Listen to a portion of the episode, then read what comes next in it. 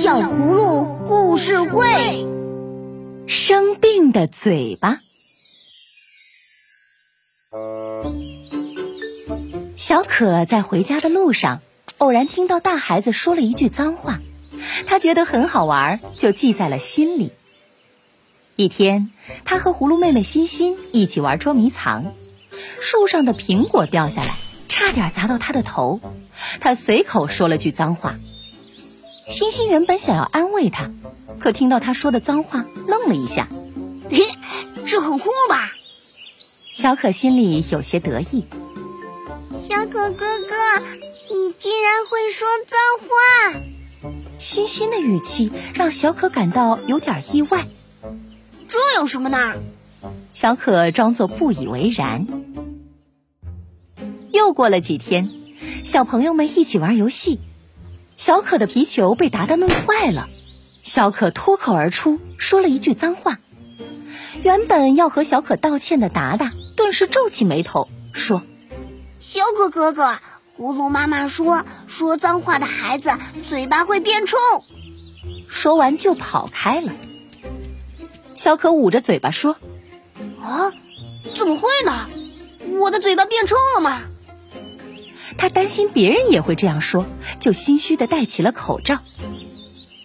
没过几天，小朋友们又在一起玩，戴着口罩的小可又说起了脏话。这一次。大家都用奇怪的眼光看着他，这一点也不威风，脏话一点也不好听，会让我听起来觉得你是个坏孩子。依依说道：“可能是小可哥哥的嘴巴生病了，我好担心会传染。”听达达这样说，大家更不敢靠近小可了。这下小可着急了，啊！大家怎么了？别走啊！我还想和你们一起玩呢。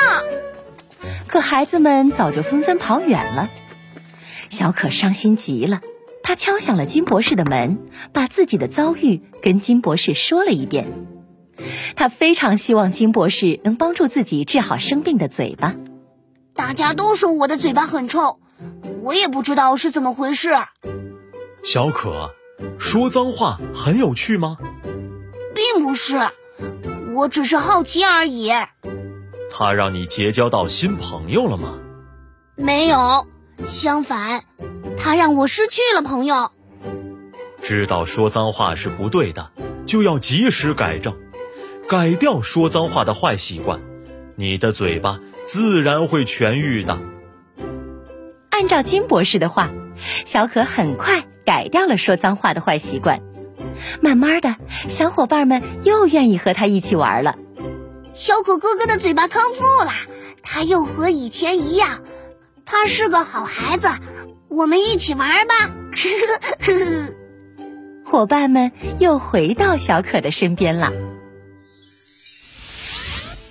亲爱的小朋友，故事听完了，你今天刷牙了吗？告诉你一个秘密，早晚刷牙三分钟。每天一粒小葫芦，补充维生素 A、D，牙齿坚固，吃饭香。说脏话会让我们失去志同道合的朋友，失去他人对我们美好的印象。我们要做一个懂事知礼的好孩子，以正确的方式表达内心的情绪。如果肆无忌惮的说脏话小嘴巴会生病哦。